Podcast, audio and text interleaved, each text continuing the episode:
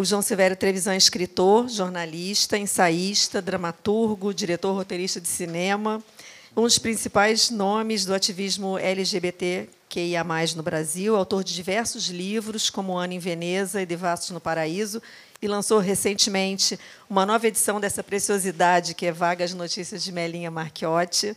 Estava fora de catálogo há algumas décadas. O Edson Megracielo é escritor, organizador de outra preciosidade, que é Educação Natural, textos póstumos e inéditos, que traz 26 contos nunca publicados e o fragmento de um romance inacabado de João Gilberto Noll. É, eu queria começar para juntar e vocês dois nessa mesa. Não, não, mas é para falar mesmo, é para falar. É, eu queria que vocês começassem falando o que que une e o que que afasta a literatura de João Silvério e João Gilberto. Não. Essa é uma pergunta que eu temia, viu, Edson? Eu também. É uma pergunta que eu temia. Eu falei, tomara que não me perguntem, porque o que eu vou ter que responder é. Eu conheci o João é, pessoalmente, é uma graça de pessoa, além de ser um homem lindo, meu Deus, como o João era um homem lindo, e uma, uma, um doce de pessoa, é, muito, muito quietão, e a literatura dele é muito quietona, esse é o meu problema. Eu, é uma diferença muito grande da minha. Eu sou um, um bocudo, não é? E o João é um, um cara de, de silêncios então eu, eu, eu sou muito diferente do João. Nós tivemos mesa juntos já na balada literária, inclusive, não é?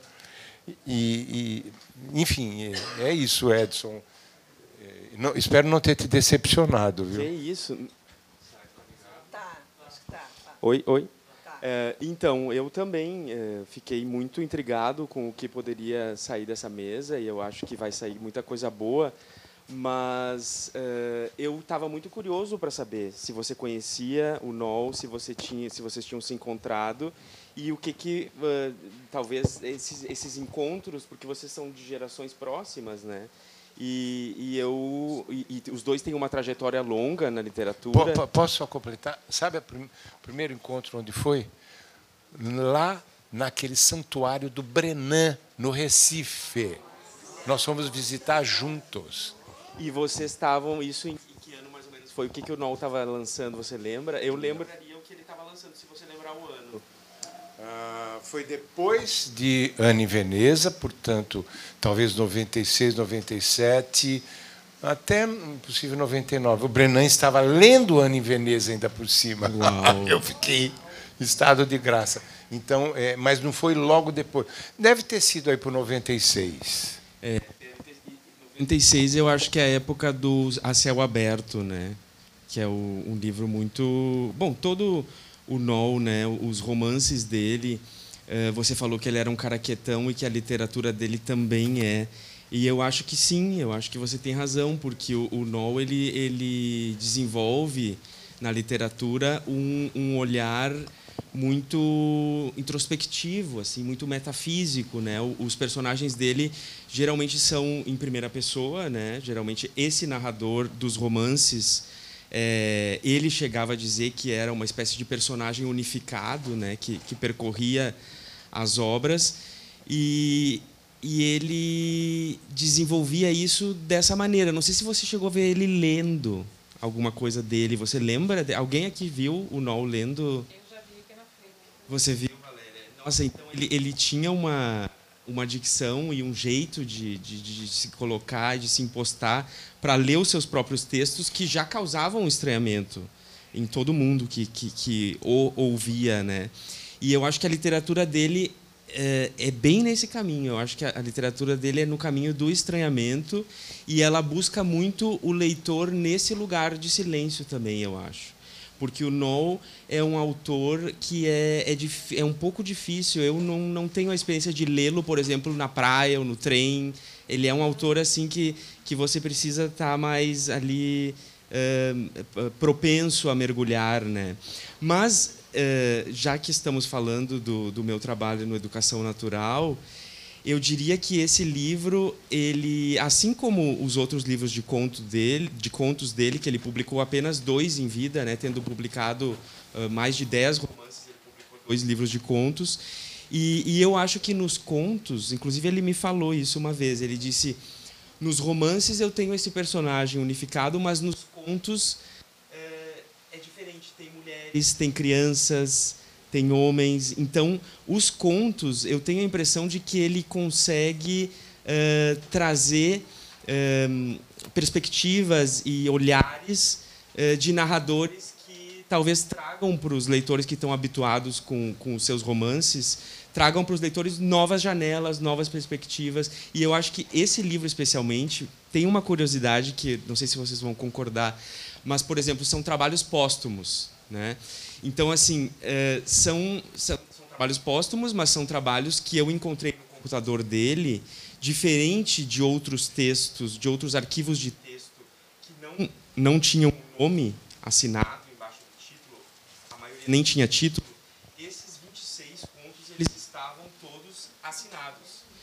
Então, e eles estavam numa pasta separada do restante dos textos. Então, eh, dava, assim, indicava que eram textos que ele já tinha, digamos, de certo modo fechado, mas que ele tinha escolhido por algum motivo não publicar no livro de 2006, que é A Máquina de Ser. Eh, as, inclusive as datas de modificação, eu explico um pouco ali na nota introdutória do livro, as datas de modificação dos textos eram todas do mesmo ano, de 2006. Então, provavelmente, ele trabalhou esses textos junto com os textos que ele trabalhou na Máquina de Ser, que de fato saiu em 2006, mas esses ele escolheu não publicar. E eu não sei vocês, mas eu, como leitor, eu tenho um certo, digamos assim, um certo fascínio por isso que o, que o, o escritor escolhe deixar. Uh, né? não, não trouxe a lume esses contos por algum motivo quem lê o livro, eu acho que perceberá que são textos uh, que, que não, não deixam nada a dever ao nível da literatura do No, mas que são textos, muitos deles surpreendentes para leitores que, que estão acostumados ao, ao No. Né? E não sei se continuo falando uma coisa. Sim, não, pode uma falar. coisa que me chamou a atenção, porque também eu fui amigo pessoal do No, né? A gente 2007 em Porto Alegre, eu morava em Porto Alegre nessa época, no centro de Porto Alegre, e ele era meu vizinho. Então, um dia nós, nós nos encontramos em 2007, eu estava lançando meu primeiro livro de contos em Porto Alegre, A Extinção da Primeira Pessoa. E, e eu encontrei o Noel numa, numa manhã tardia, que eu fui comprar alguma coisa no supermercado, ele estava no caixa do supermercado, na minha frente. E aí eu, eu falei, eu já tinha, eu tinha lido pouco eu tinha lido apenas o Lorde, que é um romance que ele publicou em 2004, se eu não estou enganado. E eu conheci aquela, porque você bem falou, né? Ele era um cara assim alto, um cara que chamava realmente a atenção, né? Ele era um cara é, difícil de passar despercebido. Então eu já tinha visto a figura dele em jornais, enfim, porque lá em Porto Alegre ele é um cara que circula muito na imprensa e tal, circulava muito na imprensa e circula ainda. E, e aí me aproximei dele e dessa forma nos conhecemos. Então, aí eu falei, né? Eu, eu, acabei de lançar um livro, vamos tomar um café. Ele foi muito simpático, né? Como você falou, um doce de pessoa. Né? Tem gente que diz que o Noel é um é, que, é, que talvez essa estranheza causasse algo é, que, que assustasse à primeira vista as pessoas, mas era uma impressão que não não tinha depois que eu o conheci não não fazia o menor sentido porque ele era um cara muito doce muito receptivo e aí trocamos bastante nessa época. Nessa época ele estava escrevendo Acenos e Afagos, que é um livro que eu acho que ele trabalha muito assim essa questão, a questão de gênero, né?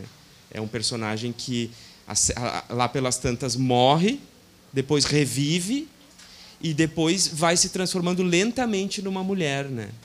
Mas esse registro dessa transformação, isso que é muito interessante, ele passa essencialmente pelo corpo. É, é, interessante que os personagens dele eles não eles não, não refletem diretamente sobre as, as implicações, digamos, se a gente puder dizer sociológicas ou, né, é, da, daquelas transformações e daqueles daquelas aventuras que eles que eles passam, aventuras subjetivas que eles enfrentam, mas é tudo pelo corpo. De repente ele vai vai se transformando e vai aos poucos vai se transformando, perde pouco ele começa a ver uns cróbios assim na região pubiana e daqui a pouco ele aparece uma vagina. Então é um negócio assim, realmente físico, né?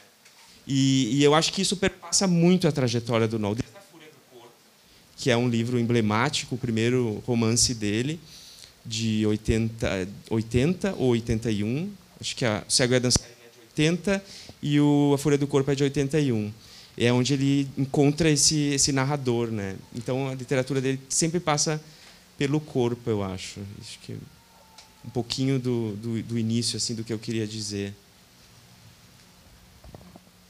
João, queria que você falasse um pouquinho de, do lançamento de, do, do livro da Melinha, 40 anos depois do, do, de quando você publicou, que o contexto político é bem diferente. Né? Hoje, de quando você lançou, que a gente estava saindo da ditadura, e agora, apesar da gente também estar tá com, né, com claridade né, na, vindo aí, é, a gente está vendo um conservadorismo muito forte, né, que a gente não tinha ideia e isso não vai mudar. A gente vai ter ainda esse tem esse contexto, né? Qual é a diferença para você assim com esse lançamento agora? É, eu tendo, Simone, a ter uma visão uh, um pouquinho diferente, uh, no sentido de que eu, quando lancei Vagas Notícias em 1984, estava começando todo o movimento pelas diretas já. Era o final da ditadura, eram os estertores. E eu quero crer que a segunda edição esteja saindo nos estertores do período bolsonarista ainda que o bolsonarismo vá continuar, não é? Mas é, eu acho que me fez muito bem é, quando caiu a ficha a, a esse respeito.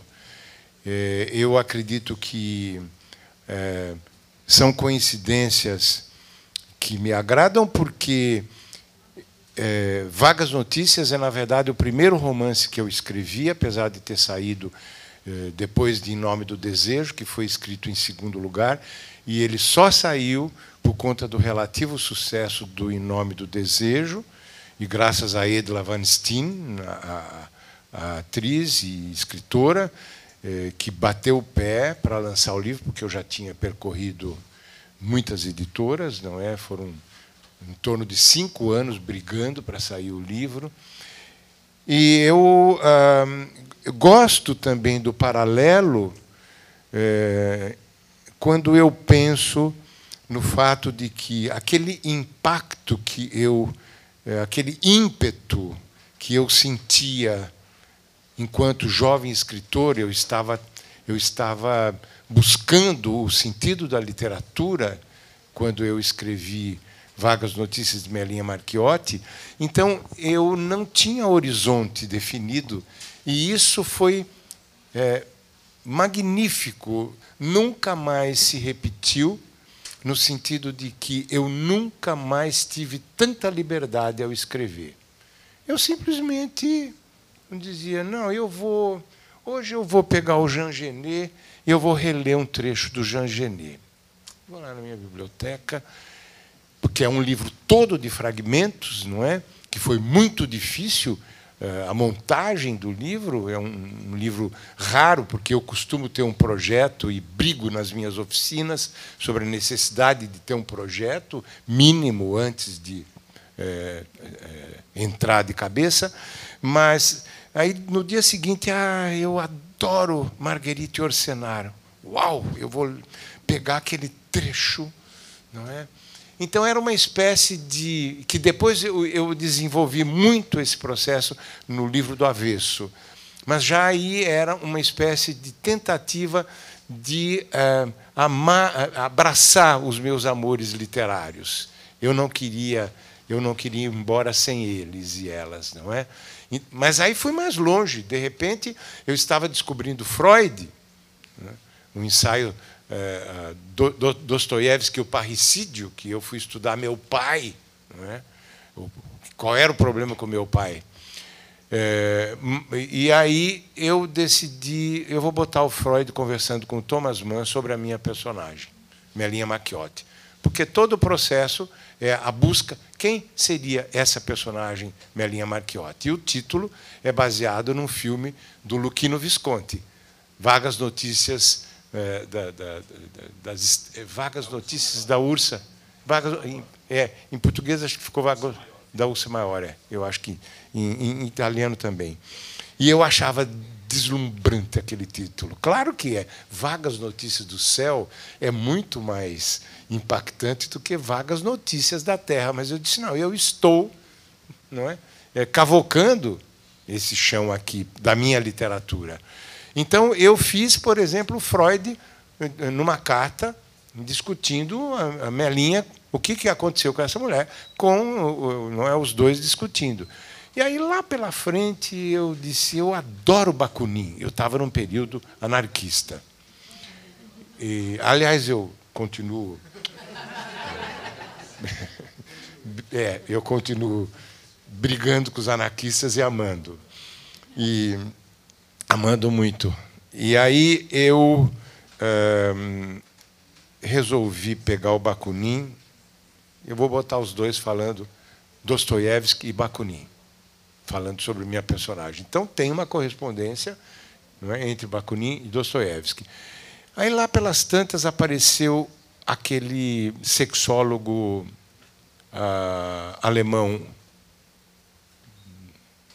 faz parte da não não não o, o, o, que fundou o Instituto de Estudos Sexuais é, Oh, meu Deus. Enfim, já já eu vou lembrar. Faz parte da ansiedade, viu, Lívia? E, e, e peguei. Eu, eu, eu, eu tinha pesquisa razoável, não tinha internet, obviamente. E aí eu peguei uma. Eu encontrei num livrinho que eu tinha sobre ele, é, no, na, na, década de, de 20, ele já começou, enfim, no começo do século XX. É, é porque falei de, de, de anarquismo e não sai da minha cabeça Max Stirner, mas não é, é, é outro. É? Stirner não. É, não é, não, não é. Mas enfim, e aí eu encontrei uma notícia de que ele tinha feito no Instituto de, de Estudos Sexuais, é, o nome nem era bem assim, mas era Instituto, ele tinha feito uma palestra para um grupo de ah, eh, cientistas soviéticos, que era já aquele auê não é, da Revolução de 1917, era muito avançado tudo naquele momento na, na antiga Rússia, não é? E ele fez uma palestra sobre homossexualidade para os caras, não é? E aí eu disse, então eu vou aprofundar um pouquinho isso. E aí ele faz uma palestra sobre a penetração ah, do esfíncter, no esfíncter é? sobre como, na verdade, o esfíncter vai relaxando. Mas era uma coisa. Eu, eu começo colocando como se fosse uma situação científica, e aos poucos você vai percebendo que ele está ensinando os caras a darem o cu. Então foi uma delícia ele fazendo aquela palestra, não é? Eu, eu botei a minha pitada e ele ensinando os caras. É, é, foi teve muita coisa eu nem não não não eu reli Descartes por exemplo é, tem coisinhas é, citações difíceis José Lezama Lima do Paradiso se tornou meu personagem eu botei uma sauna gay e aí quis botar o Lessama Lima eh, na sauna em homenagem a ele em protesto contra a perseguição na época era brabíssima do castrismo contra homossexuais e o Lampião estava mandando ver, não é? E aí eu, ah, é, enfim, eu ah, tinha toda essa coisa não é, do jornal Lampião, que fez uma entrevista com um escritor homossexual, que conseguimos. É, durante um ano a gente trabalhou lá em São Paulo fazendo isso. Tinha um, um, um professor da USP que tinha contato, enfim, é, com esses, é, esses escritores cubanos, que era o, o pessoal da, do, do grupo neo-barroco cubano, que é maravilhoso. E aí o Paradiso foi proibido. Por quê? Porque havia 12 sinônimos de pinto num dos capítulos. Eu disse: opa, lá vou eu, não é? Mexeu comigo. Aí fiz uma pesquisa com os meus amigos, em dicionário e tudo, consegui. Eu contei até 220 sinônimos de pinto em português. E eles percorrem essa, toda essa cena da sauna, que é uma homenagem ao Lessama, ao experimentalismo do Lessama e ao experimentalismo do James Joyce, porque é todo em pergunta e resposta. Mas tudo o, o Joyce muito sacaneado. Então, assim, o que é que aquelas minhocas estavam procurando? Que buracos estavam procurando? É? E aí o Lessama, ele era muito gordo, né? era, era um era um cara super fino, imagino até que meio afetado para falar, meio efeminado, porque ele, ele, ele perturbava os machões lá do, do, do, do, castrismo. E ele correndo pela sauna, meio assim sem graça. E quem está atrás dele? Joe D'Alessandro. Vocês sabem quem é Joe D'Alessandro? Eu termino com o poema ao Joe D'Alessandro, que era o ícone do, uh, do uh, Andy Warhol. E então eu fiz esse capítulo, por exemplo, não é? é que era uma homenagem ao, ao, ao Lessama.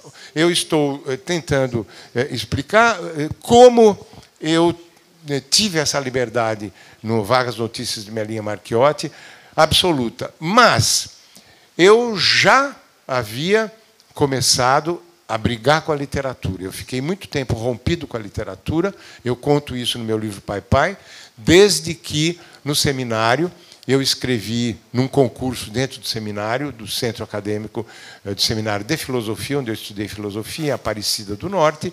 Eh, eh, eu, eu participei de um concurso em que eu falei do meu pai pela primeira vez na literatura, que era o grande problema da minha vida, um cara que me espancou muito, me chutava, e porque eu era marica não era o filho mais velho, e o tinha decepcionado profundamente. E era um alcoólatra. Meu pai passou 30 anos bebendo.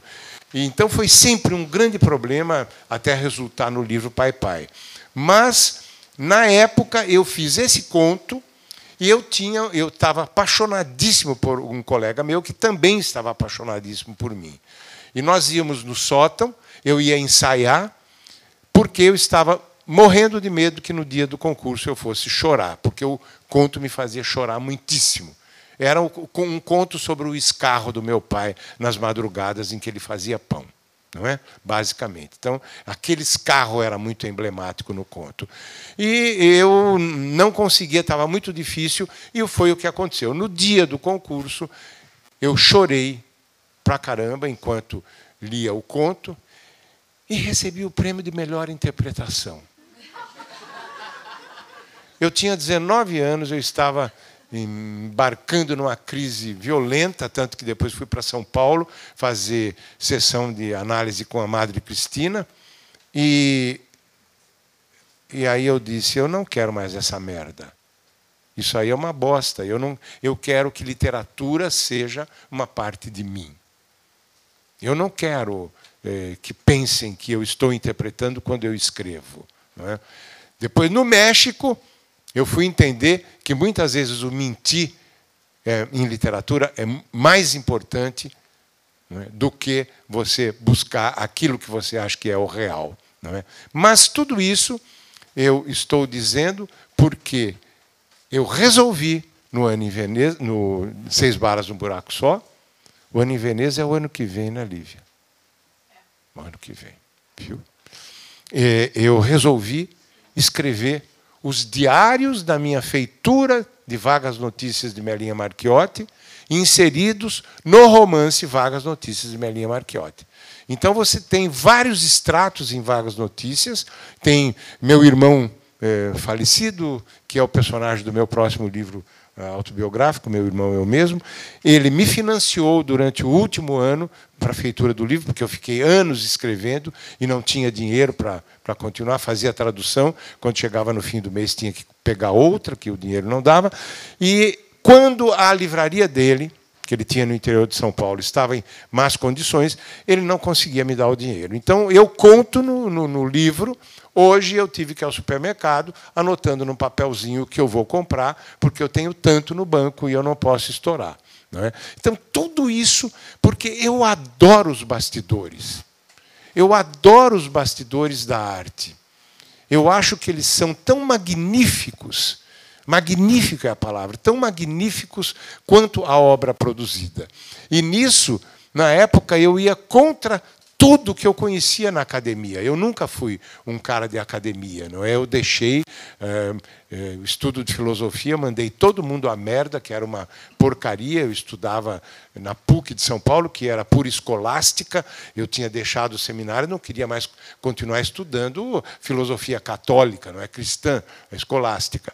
E aí eu é, realmente é, é, cortei relações com a literatura nesse período todo e fui fazer cinema. E aqui, quando eu voltei, então, eu reafirmei essa postura. Eu quero que a minha literatura se misture com a minha vida. E, e, e a minha obra, na verdade. Não é? É, tanto que no final do meu filme, do meu próprio filme, o meu único filme longa-metragem, Orgia, o Homem que Deu Cria, eu apareço tendo uma crise epilética no final, é? me debatendo no chão do centro de São Paulo, e, e, enfim, porque eu não sabia como é que eu ia terminar o filme. É? Então eu falei, vou botar uma crise epilética aqui. Enfim. É, então é, é, é, é isso, é, é a liberdade que eu tive. Por isso a Lívia, ela não imagina a felicidade que ela me deu. Ela, ela, ela me mandou um dia um, um e-mail assim. Está tá aqui a minha editora da, da, da Record e da, e da não sei se é Olímpio, enfim. E aí ela me disse, me pediu uma, um ensaio, enfim, um pós-fácil para o livro do, do, Oscar Wilde, o, o, é, o Retrato de Dorian Gray. E eu fiz, eu fiquei felicíssimo em ter feito que eu aquela história toda, não é, do, do, do, do, do narcisismo da, da, da internet hoje eu adorei aquela ideia, você ficou feliz. E aí você disse assim: escute, João, eu queria te perguntar uma coisinha. Você não toparia lançar uns livros com a gente? Porque eu já tinha estado na Record. Desculpe, viu, Edson, eu estou tomando tempo para caramba. E aí ela me disse, eu disse, claro, eu tenho um monte de livros esgotados. Eram dois terços na época dos meus livros. Você topa lançar os livros esgotados? E ela me responde simplesmente assim: topo sim, vamos começar com Vagas Notícias de Melinha Marchiotti? Eu falei: o que louca é essa? Que conhece Melinha Marchiotti? Eu falei: claro que eu quero. Então a felicidade que você me deu, caramba! Eu batalhei, eu tinha senha com data do lançamento previsto na Record, quando eu estava antes, para lançar minha linha Maquiote. Nunca consegui. E continuei tentando. E nunca consegui. É? Então foram quase 40 anos que se recuperaram aqui. Então a minha felicidade é muito grande porque eu tenho paixão, paixão é, pelo livro e pelo que ele significou para mim. Eu, é, é, o meu, é o meu é, é, o meu livro do coração e é o meu livro, meu, meu irmão, acho que é minha alma. Não é? Porque eu trabalhei aí uma coisa importantíssima para mim, a gente fala depois, que é a pornografia poética. Não é? Ele é um livro considerado pornográfico. Graças a ele que eu nunca entrei na USP, por exemplo. Se tiver alguém da USP aqui, pode comentar lá. Eu só entrei com ano em Veneza, na USP, olha lá. Mas, enfim, então é isso, Simone. Não, eu queria é aproveitar que você mesmo falou que da literatura, da sua vida na literatura, queria perguntar para o Edson, para ele falar um pouquinho disso também na literatura do João Gilberto Noll. Quanto que tem da vida dele na literatura dele? Estou é, ouvindo o João falar sobre o Melinha Merchiotti, que eu peguei hoje o meu exemplar, já estou super curioso para ler. E, e o, o, João falou da, das referências, né, que ele lia alguma coisa e aí aquilo ali despertava um gatilho, escrevia ali a Genê, depois tal, essa costura, né? E eu acho que o Noll, ele, inclusive eu trago um pouco aqui no, no pós-fácil que eu fiz, ele se ele fazia ele deu muitas entrevistas, né? Então ele era um cara que também pensava muito a literatura e ao longo das entrevistas dele, que são muitas e tem internet, jornais e etc, ele se autodefinia como escritor de três modos, né? Eu sou um escritor de linguagem, eu sou um escritor do inconsciente e eu sou um escritor metafísico. Essas autodefinições, se vocês pegarem as entrevistas do Noll, que são várias, tem muitas na internet, vocês vão perceber que uma ou outra dessas vai sair, às vezes, às vezes mais de uma. Então, eh, eu fiquei pensando quando o João estava falando, o, o João Gilberto, ele um, acessava a literatura, acho que mais por meio do, desse inconsciente, né? Ele usava um termo do Otávio Paz, que era um, um pensador que ele gostava muito, mexicano, também brilhante poeta, etc. O Otávio Paz tinha uma coisa que ele dizia que era a consagração do estante. Então, eu acho que o Noll e aí encontra a questão do escritor de linguagem, porque o, a consagração do instante, na verdade, é a consagração do instante da linguagem. Quando a, a, você, você, você dá acesso né, para esse inconsciente e a linguagem vai saindo. Ele, inclusive, eh, dizia e me disse que tinha momentos em que ele sentava diante do teclado e, ficava até abismado de ver aquelas mãos correndo soltas no teclado, né? Então, o Noll, eu acho que a, a literatura dele, voltando para aquela coisa do corpo, né? Ela tinha uma matriz muito muito orgânica. Eu acho que as referências dele, elas eram acessadas, eh, digamos, por uma outra por uma outra via, por essa via mesmo de, de que elas já estavam todas condensadas e aí quando ele fazia esse exercício de se instalar para escrever e acessar esse inconsciente, eu acho que essa, esse fluxo uh, vinha mais dessa forma. Né? Eu acho que ele não tinha as referências dele não eram tão uh, marcadas, talvez. Né? E a outra coisa que, que me despertou enquanto você estava falando é que você falou do aspecto fragmentário né? do, do Melinha. E, e o Noll eh, não, não tinha muito isso. Né? Eu acho que o texto do Noll também é um corpo. O Acenos e Afagos, que é esse romance que eu cheguei a citar, que são mais de 250 páginas, ele é escrito em um parágrafo. Né? Então, ele, ele tinha esse, esse trabalho com a, com a linguagem que eu acho que vinha de, de, desse lugar uh, físico, essencialmente. Né? E uma coisa que, que fiquei curioso, você falando do Melinha, porque é um personagem ausente, né? E, e o Caio, que também é gaúcho e também conheceu o Nol e tudo, ele tem aquele romance Onde Andará Dulce Veiga, né? Eu fiquei curioso porque eu não sei exatamente o ano, mas eu fiquei pensando se você ele foi depois do, do Melinha, né? O, o Dulce bem depois, né? Foi, é o último trabalho do, do Caio, né? E, mas achei interessante isso.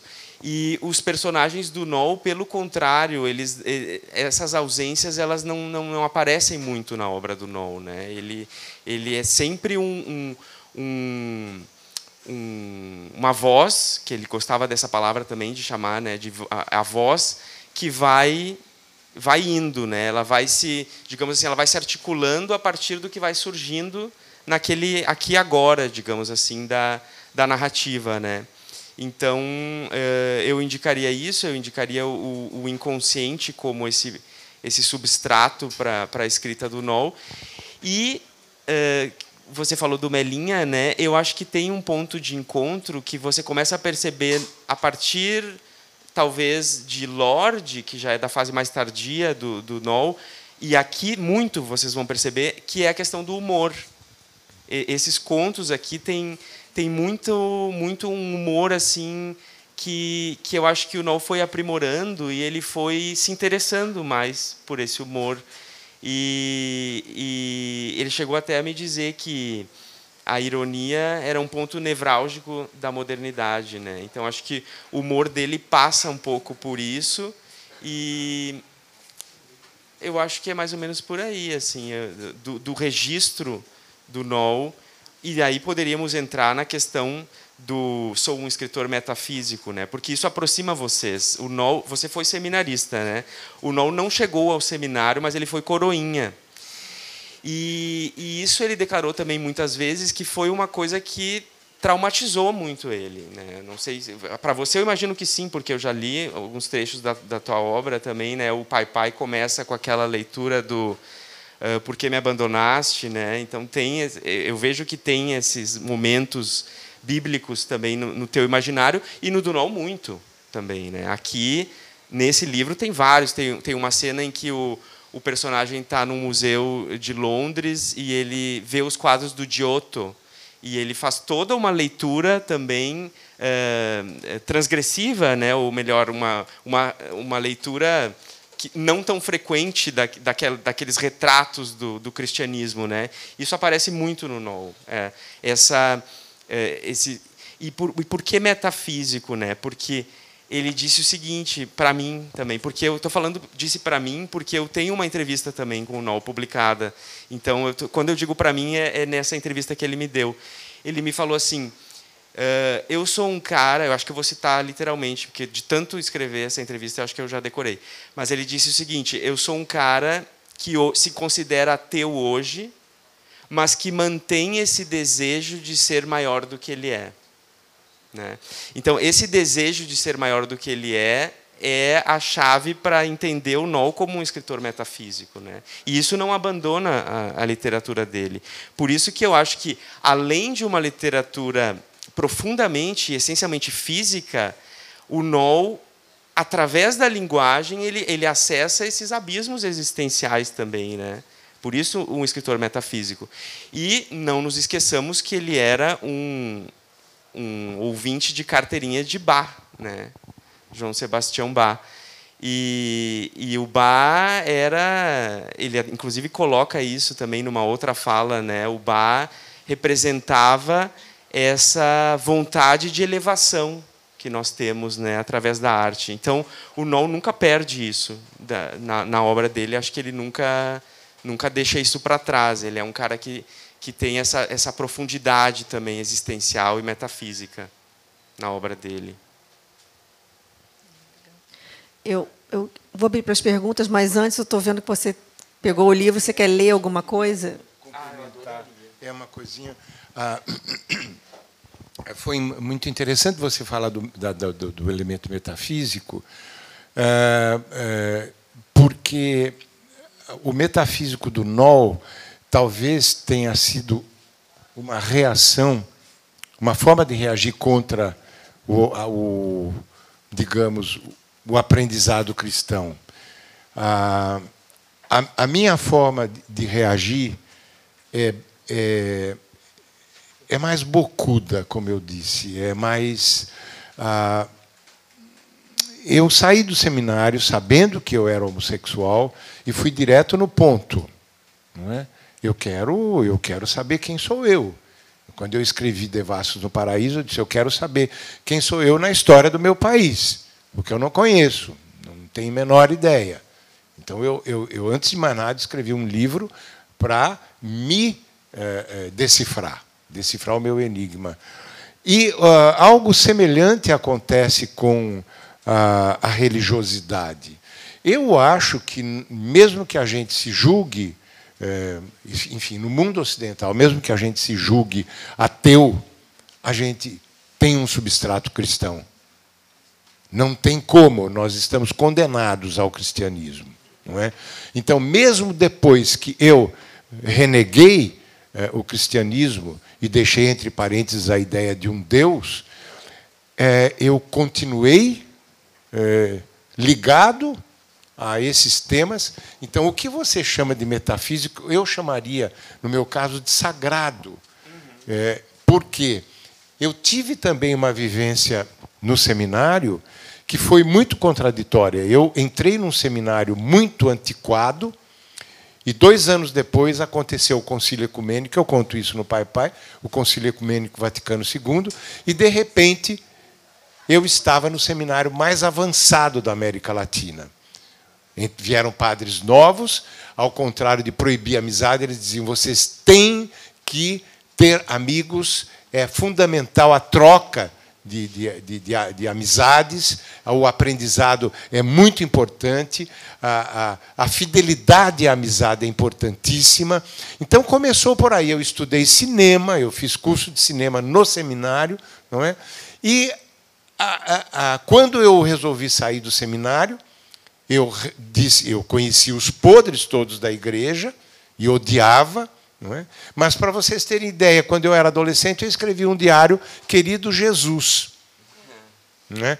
É, é, porque eu, eu, eu, precisava dessa intimidade. É, é, um tema que está presente de cara no Em Nome do Desejo, não é? que é, é um embate entre o amor carnal e o amor cristão. Né? E eu acho que essa contradição que eu vivi, porque eu me apaixonei desde o começo por eu perdi a conta dos colegas pelos quais eu me apaixonei no seminário, mas não era, não era ficar apaixonadinho. Era metafisicamente sagradamente apaixonado. A Sexta-feira Santa, para mim, que eu conto no Em Nome do Desejo, era um momento de grande amor. Era uma carnalidade absoluta na celebração da morte e ressurreição de Cristo. Então, eu comecei a me interessar, por exemplo, por Santa Teresa d'Ávila, que era uma louca. Não por acaso ela foi perseguida pela Inquisição. É? Santa Teresa tinha o projeto de uh, ressurreição eterna da carne, para que ela pudesse transar eternamente com o Espírito de Deus, ela enquanto carne. E aí, em 2012, quando estive em Roma, eu fui lá na igreja de la Maria de la eu sempre esqueço esse nome, de La Santíssima, alguma coisa. É. Não me lembro o nome. Mas aí eu. a estátua do Bernini, né? Exatamente. Estava fechando a igreja, bati na porta da sacristia, aí vem o padrezinho lá, um, um, um mongezinho, e achou estranho o sotaque, perguntou de onde é que a gente era, disse do Brasil, ele disse: Ah, eu morei 28 anos no Brasil. É? Começou por aí. Aí ele acendeu a luz que já tinha sido apagada, e eu me deparo com aquela coisa que é uma trepada com um anjinho ou um anjinho testemunhando uma trepada. É o êxtase de Santa Teresa, mas na verdade é um orgasmo. Até as roupas, aquela coisa barroca do período, até as roupas tremelicam de orgasmo, não é? Aquilo é uma cascata de roupas e ela é, é exatamente e tem um anjinho com uma flecha. Aquilo não é anjo, aquilo é Eros. É o Eros pagão ela está amando carnalmente. Bem, eu, eu o padre eh, abriu a, a livrariazinha para mim, eu comprei um cartazinho, não é? é com essa reprodução, mas só para explicar que Santa Teresa para mim se tornou uma referência, é, ela e San Juan de la Cruz, é? que eu eh, trabalhei muito no Em Nome do Desejo, mas a partir daí eu comecei a percorrer essa percepção de que a sacralidade é muito sexualizada. Mas mais do que isso ainda, eu fui, eu fui eh, tendo a convicção de que no meu interior, na minha vida interior, sacralidade, sexualidade e poesia habitam o mesmo espaço. Eu acho que no interior do ser humano. Não é? Então você tem uma sexualidade poética e sagrada, você tem uma sacralidade sexual e poética, e você tem uma poética sacralizada e sexualizada. Aí eu me senti à vontade para pensar, não é? e trabalhei nesse meu último livro toda a ideia de pornografia poética. Eu não quero erotismo. Eu quero a pornografia. Os nossos corpos são pornográficos.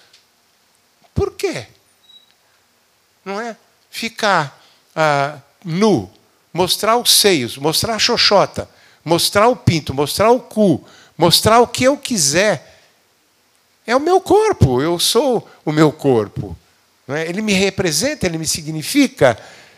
E aí eu quero poesia nesse corpo. E aí entra o outro elemento que você mencionou, que eu esqueci de, de, de, de que é a linguagem. Porque isto aqui foi sobretudo, a minha descoberta de que literatura é texto. Eu trabalhei, lou... não tinha computador, eu trabalhei loucamente o texto, a gente na época chamava de texto, não é? O texto de Vagas Notícias de Melia Macchiota. Era a minha preocupação e era exatamente eu quero fazer esta pornografia grande poesia. Eu quero. E com isso eu fiz é, outras coisas que arrombaram a, a, as portas é, da, da, da minha percepção para a literatura é? através dessa ideia de pornografia poética, que tem dentro dela toda a questão da sacralidade. Então, a minha, minha, meu encantamento pelo candomblé, por exemplo, tem a ver com essas três, esses três elementos, não é? Que o, o candomblé isso é, pulula, não é no candomblé. Esses três elementos. É, eu é, sou um ateu que adora profundamente o sagrado. Não me pergunte o que é, basicamente. Mas eu sei, eu sei que o sagrado está dentro da gente. Eu acho que descobrir Deus é descobrir o nosso mistério. Né? Eu acho que Deus é, é, é, é o nosso mistério, é o mistério no qual nós estamos mergulhados. Então, obrigado, porque eu realmente. E, e obrigado e... a você por ter feito esse, essa brilhante ligação realmente entre você e o NOL, né? Que estávamos todos esperando qual seria a relação. Você acabou de clarificar para a gente. E realmente, e ouvindo você falar, me lembrei muito do, dele falando de coisas também sobre, sobre essa coisa do sagrado, né? E sobre como isso uh, o movia mesmo a escrever, né? E como era importante essa, porque isso está um pouco ligado também ao desconhecido, né? O, o ele, ele, ele, ele dizia que ia para a escrita, como você também, né? Cada dia você pegava uma referência. O Noel dizia que ia para a escrita como quem parte para uma aventura, sem saber onde vai dar, né?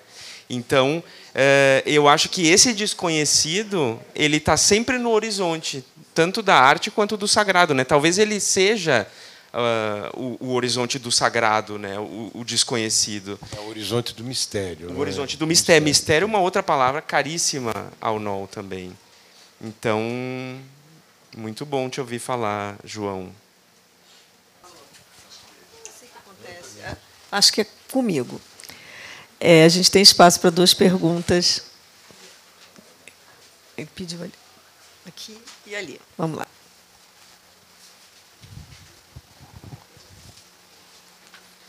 Queria fazer uma pergunta para o Bocudo. É, o Devassos do Paraíso foi assim marcante para o Brasil, para gente gay, é, religioso ou sagrado.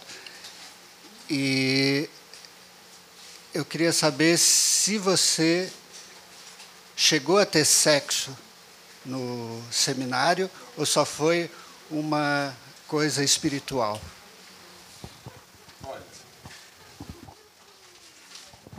Se ficar doente e não conseguir andar de tanto ficar de pau duro, eu não, eu não tinha condições de arrebentar eu estava numa crise, compreendendo, entre outras coisas, a minha homossexualidade, e eu não tinha forças para arrebentar com um chute essa muralha. Mas o meu corpo arrebentou. Então, de vez em quando, eu chamava o Davi, quando eu escrevi o meu primeiro livro de contos, Testamento de Jonatas deixado a Davi, era exatamente porque ele se chamava Davi, e nós combinamos que ele me chamaria de Jonatas. Era a única referência que nós tínhamos de um grande amor. E o meu diretor espiritual, eh, que era um, era, um, era um padre jovem, ele dizia: Olha, o amor que você e Davi têm por si, entre vocês, ele é muito importante para a formação de vocês, para a vida de vocês, para a descoberta. Então, isso vai, claro, aí para eles vinha o resto do discurso. Essa questão da sexualidade vai ser superada, vai acabar. E o meu pau ficava duro e não acabava. Essa era a verdade, essa era a minha angústia. Então, às vezes, eu convidava o Davi, Davi, vamos lá no sótão, eu queria te dar um abraço. Não passou disso, mas eu sei que eu tinha dificuldade de caminhar, cara. Era, Era, era. E eu me, eu, eu me orgulho disso porque o meu corpo estava realmente dizendo: olha, é isto, é isto, é isto, e não adianta. E eu levei adiante porque eu conseguia ouvir o meu corpo. Eu levei adiante essa briga. Tá? Agora, você eh, passou a perna em alguém eh, quando você foi falar? Não. Não, mas espera um pouquinho. Espera um pouquinho. Então você ganhou este livro. Porque o que nós combinamos é que a primeira pessoa que fizesse uma pergunta iria ganhar o livro. E alguém levantou a mão também, por isso que eu perguntei. Ops, desculpe. Está linda essa capa aí. A questão mais era se hoje em dia você se sente mais fácil de é, falar do sexo que aconteceu lá atrás, ou ainda tem certos tabus que restringem. Olha, eu acho que sexo é um negócio que a gente tem sempre tabu, mas eu não abro mão. Então, os meus livros, cada vez mais, isso aqui já, já é um é o meu primeiro romance escrito e já, não é? Eu arrebentei um bocado de coisas. Aí vem pai, até os últimos, pai pai, por exemplo. Eu falo de dar o cu a primeira vez que eu dei o cu, que era o grande problema para qualquer pessoa que se descobre eh, homossexual, é o maior tabu, o maior estigma. Não é? Estigma sobre o meu corpo. Me dá licença, não é? E aí, agora, com o meu irmão, eu mesmo, eu trabalho abertamente a questão da, eh, da, da, da eh, primeiro, da, da, da pornografia poética, segundo, do meu HIV, é uma história que mistura a doença inesperada do meu irmão com a minha morte esperada por HIV. A primeira parte se chamou Adoecer de Si, e a segunda se chamou Adoecer do Outro que é a morte do meu irmão eh, por, eh, eh, meu Deus, a doença que a Dilma teve. Lim, linf, linf, linfoma, exatamente. Só que o dele era 80% de chance de curar e ele ficou nos 20%. Não é? Então eu era o cara que estava ali fadado a morrer, estava marcado para morrer, e não ele. E era o grande amor da minha vida, esse meu irmão que morreu com 48 anos. É? Então, foi uma coisa dilacerante para mim. E no meio dessa coisa dele, eu me descubro é, infectado pelo vírus. É? Então, foi uma grande, uma, uma grande elaboração que eu nunca fiz questão de é, verbalizar abertamente e conto por quê. É? É, todos os tratamentos eh, que nós sofríamos enquanto HIV positivos, inclusive a má consciência que nos usava para parecer bacana, que eu menciono, e que me horrorizava, e aí vem o Caio pelo meio. Falo muito do Caio, enfim, alguém que eu conheci bastante, éramos amigos, claro. E aí, a, a outra coisa é. Pois é, por exemplo, eu menciono o meu período SM, eu não me detenho muito, mas o SM para mim é uma coisa de grande sacralidade, porque todos os paradoxos estão na relação amorosa que o Freud dizia que era a grande relação amorosa, porque ela ela arrebentava com todas as barreiras. Como é que você vai amar? Não é? Como é que você vai transformar a dor em, é, em grande amor? É possível? Né? E aí você vem, mas o master é o cara que ele goza imaginando a dor do outro, ele está sofrendo a dor do outro. E o masoquista, ele goza porque ele está saboreando o fato dele ter o seu master é, gozando. É? E frequentemente numa reação, numa relação sadomasoquista, até onde eu conheço, não é muito, muito, é muito grande, mas eu tive não é? interesse, inclusive, de leitura, é que, uh, frequentemente, o masoquista é que organiza a relação. É fascinante. É fascinante. É? Então, é o máximo do paradoxo amoroso e que, para mim, instaura a questão da sacralidade no ponto mais alto da contradição.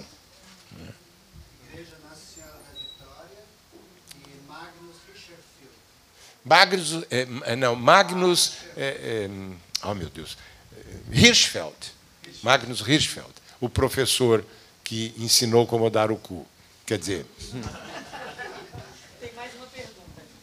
É, primeiro, eu queria agradecer pela conversa. Muito bonito ver Edson dando voz a João e João em toda a sua voz. É, queria fazer um panorama, porque assim, eu acho que a gente tem medo de utilizar linguagens que têm esse limiar da abjeção com a pornografia atualmente. A gente pouco encontra livros é, de temáticas LGBTs que têm medo de se colocar nesse lugar de abjeção e ressignificar esse lugar. Acho que você trata muito disso em Devassos no Paraíso, né? de entender gay, entender viado, entender bicha a partir de outros espaços. E eu queria pedir que você pensasse um pouco como que você acha que Vagas Notícias vai representar agora, voltando ao mercado e com todo esse humor e com toda essa pornografia que está é, abrindo, acho que, outras portas a outros leitores que nunca viram isso antes. Eu sou um pouco pessimista, ao contrário da Lívia. Graças a Deus que ela não é. Mas é, é um saco, cara, viu? É um saco. Você ter que ficar começando tudo de novo Porra, você, você gosta de literatura, então você leia a literatura de Vagas Notícias de Melinha Marchiotti, que é pornográfica. E que é literatura. Esse, para mim, é o desafio. Não é? Quando você menciona pornografia, enfim, gay, eu, nesse último livro, eu explico por que não me interessa a pornografia comercial. Porque é feita à base de fórmulas. E fórmula é anti-poesia. Poesia é inventiva. Por que, que nesses filmes eu tenho tédio com os filmes é, é, pornôs gays, inclusive? Olha, eu só assistia filme é, pornô heterossexual, que eram os únicos que tinha no cinema, porque tinha muita pegação nos cinemas. Não é? Pegação homo. Na verdade, só tinha homo lá nos filmes, não é? hétero.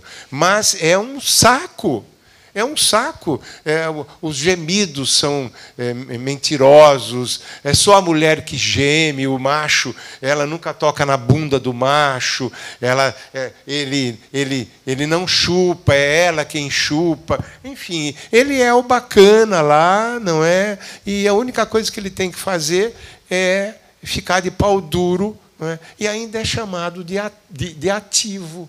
Ele não faz nada, porra. Ele não faz nada.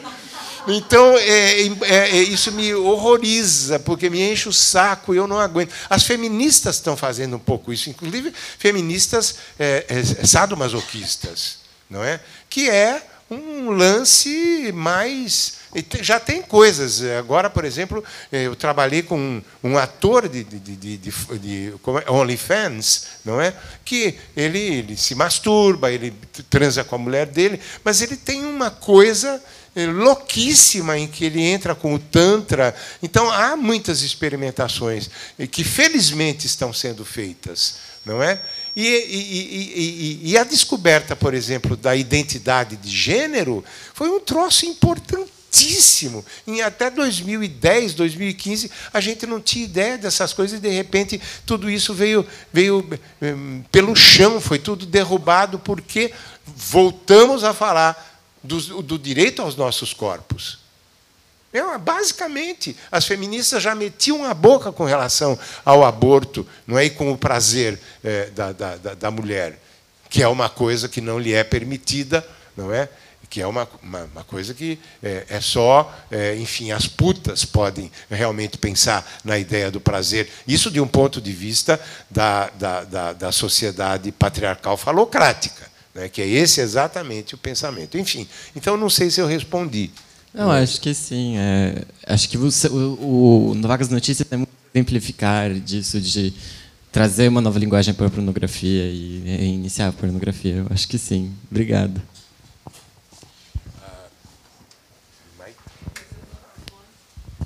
Queria agradecer. É, a gente já passou um pouquinho da hora, mas Poderia ficar aqui muito. E, ah, eu queria, Pera, pera. Desculpe, eu, eu dei um alôzinho aqui para o, o, Edson, porque é o seguinte: hum. vai sair um livro, cara, que eu não consigo lembrar o nome agora, ele já devia ter saído. É uma editora pequena de Minas Gerais que chama-se O Sexo da Palavra. E ela fez o ano passado um seminário sobre três Joões. João do Rio, João Gilberto Nó e João Silvério Trevisan. Olha, e tá para sair, eu esqueci. É como é não é, é porque o nome do meu do meu trecho é parecido com o nome do livro, mas é uma coisa assim, o enigma dos três Joões, é um negócio assim. Tá então é, vendo, foi um tá seminário vendo? online. A nossa mesa já antecipou um pouco esse, esse lançamento. Então, é, então eu, eu, eu, eu, eu queria lembrar isso porque falei como é que eu não lembrei antes para falar discutir isso com o Edson, não é? Então foram três Joões. Que vão não, e eu estou muito feliz também, agradeço o convite da Record, parabenizo a Record pelos 80 anos. Um prazer imenso te conhecer também, João. E, e que bom poder ter evocado né, o nosso amigo aqui, o João Gilberto Noll. Uh, e todas as pessoas envolvidas, a Valéria também, que é, cuida dos, dos direitos dele junto à família, o Rodrigo, que foi o editor lá da Record, a Simone.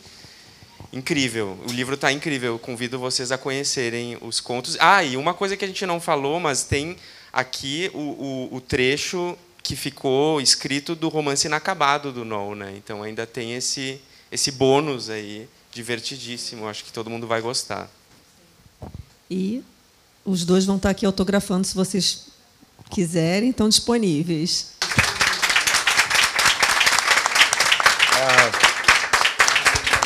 Espera um pouquinho só. Eu queria, antes de mais, eu queria agradecer muito a vocês, de todo o coração. Vocês não sabem a delícia que é poder confiar uh, as minhas inseguranças, as minhas eh, descobertas, as minhas possibilidades de descoberta com um público eh, que veio aqui especialmente em, eh, em respeito a gente. Vocês tiveram um pedacinho da sua vida com a gente. Isso é uma grande alegria. Muito, muito obrigado. E eu, eu... agradeço também. Obrigado.